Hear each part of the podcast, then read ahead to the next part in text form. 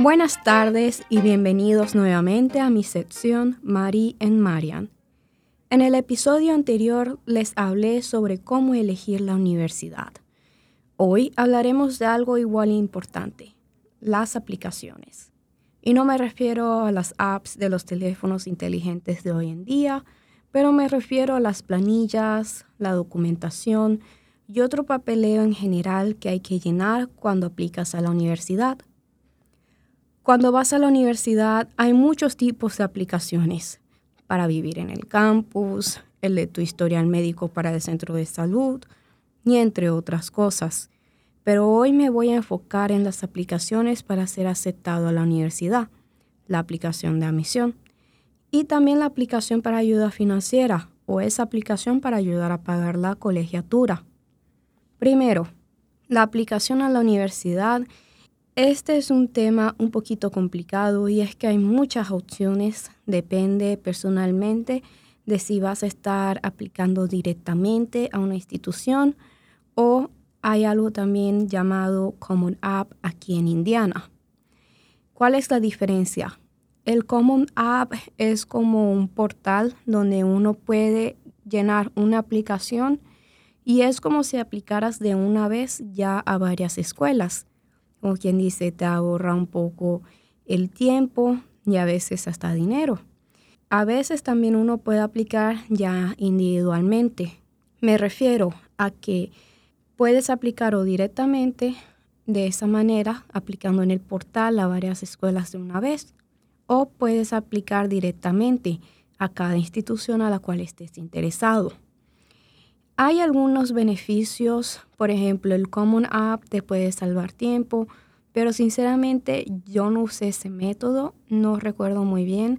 Para aquellos que no lo sepan, yo soy un junior o estudiante de tercer año aquí en Marian, así que la última vez que llené una aplicación fue ya hace rato.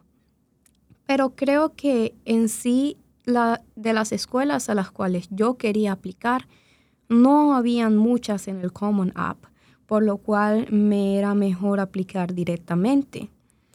Tampoco recuerdo si tiene un costo, aunque ya depende de las escuelas, pero bueno, ya ese detalle lo voy a explicar más.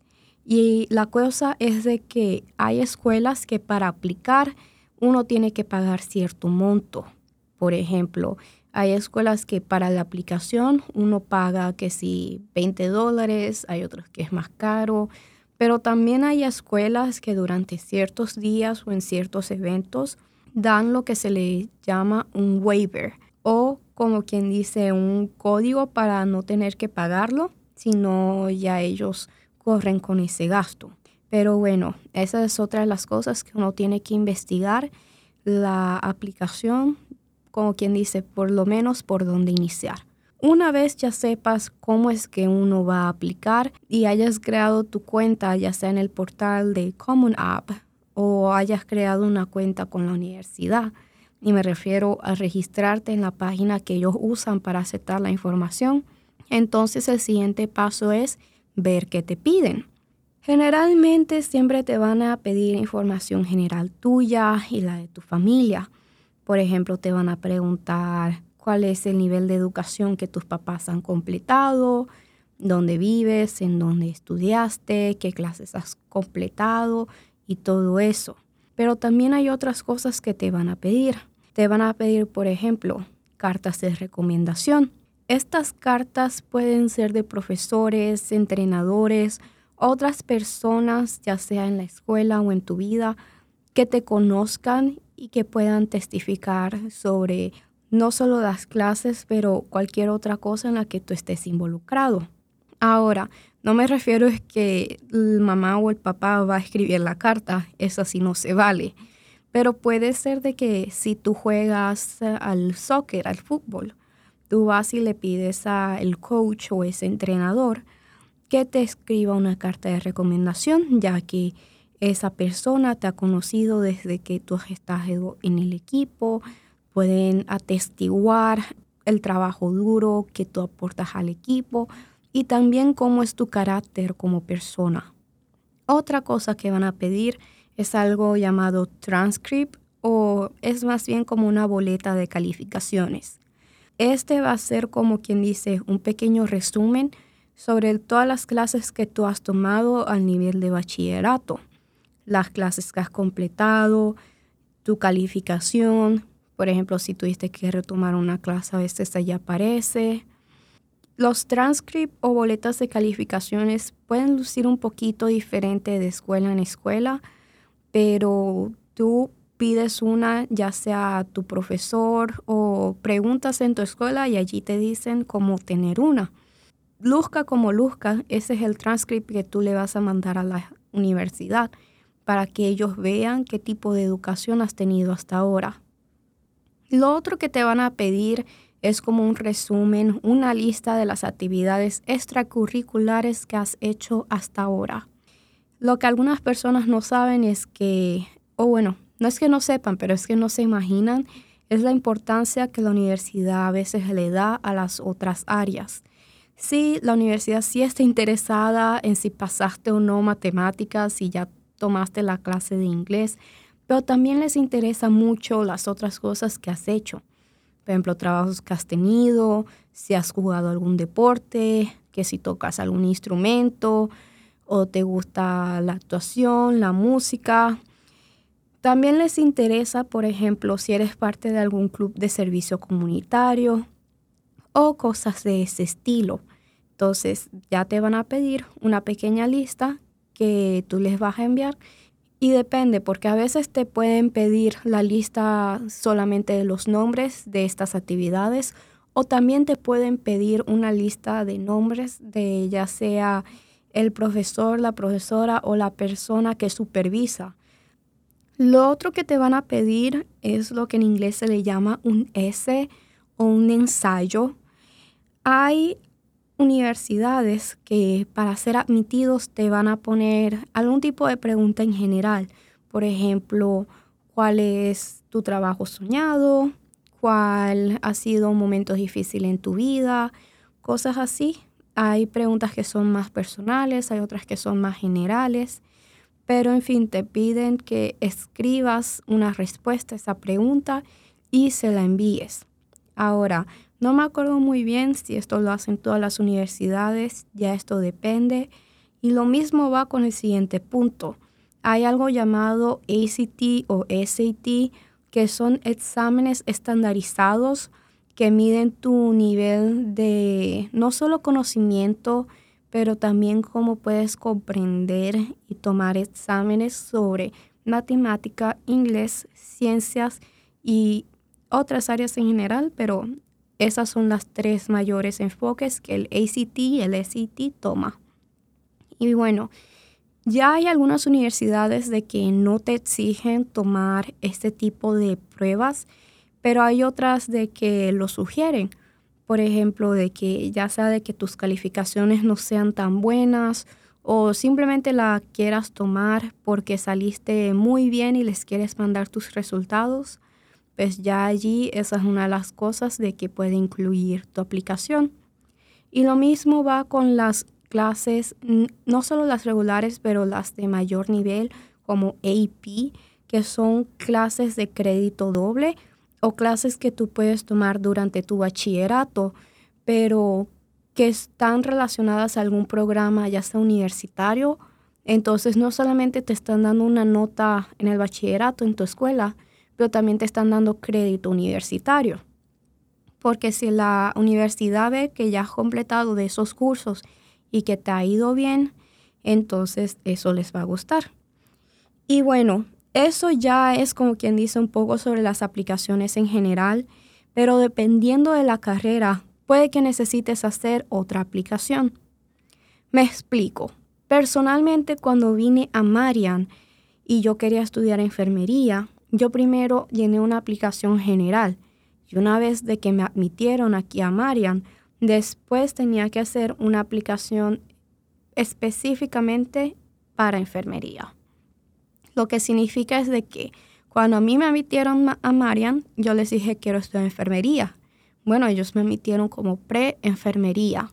O sea que ya una vez comencé las clases acá, tenía que tomar algunas clases que eran requeridas para la aplicación. En ese entonces también tuve que tomar una prueba, incluso seguir otros pasos, llenar otros papeleos y todo eso. Pero, y no solo es con enfermería, hay otras carreras que tienen un proceso similar como educación y ingeniería, pero por eso mismo uno tiene que investigar y ver bien y planificarse no solo las universidades a las que uno quiere aplicar, pero también con lo de la carrera, ver qué otros requisitos la universidad tiene para este programa. Hay que clarificar que la misión a la universidad a veces no te estás diciendo que sí vas a ser aceptado a un programa. Puede ser de que para estudiar algún curso, alguna carrera en específico, tengas que tomar ese tipo de pasos extra. Y bueno, ya que hemos hablado un poco sobre la aplicación a la universidad, ahora les voy a hablar sobre una aplicación que es igual de importante, la aplicación a las becas. Y bueno, ya habrá después otro episodio en el cual hablaré un poco más sobre las becas en específico, pero la aplicación a la beca es un poco similar a la aplicación a la universidad. Igualmente te van a pedir información tuya, de tu familia, también te van a pedir ensayos, te van a pedir prueba del ACT o el ACT, te van a pedir recomendaciones, ellos van a estar interesados en saber qué tipo de actividades extracurriculares, trabajos o actividades has hecho.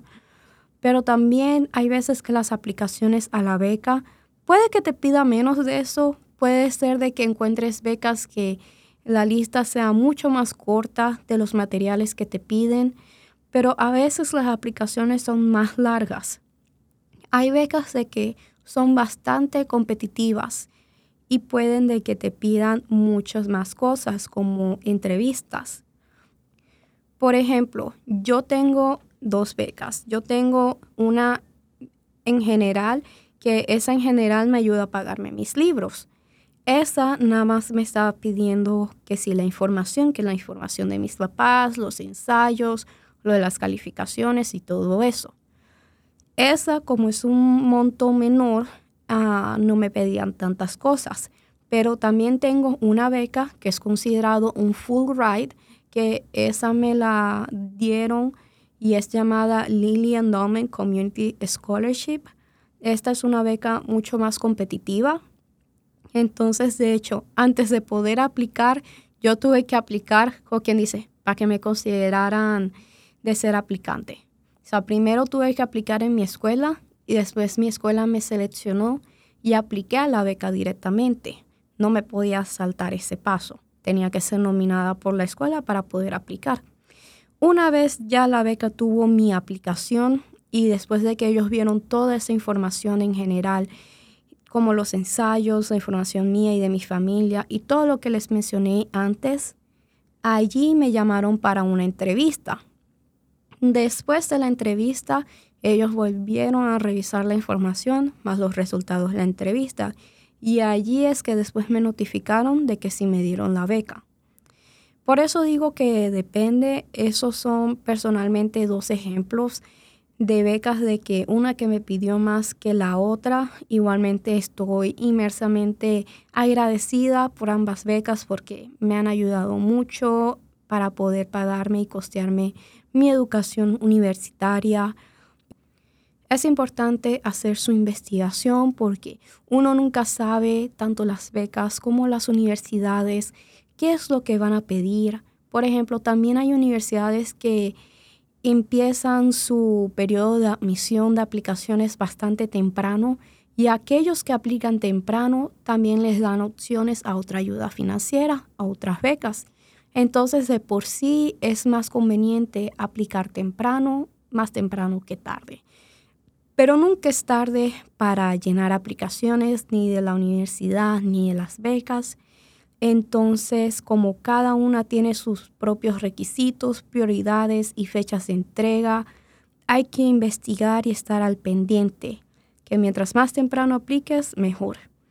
Y bueno, esto fue todo en ese episodio de Marian Marian.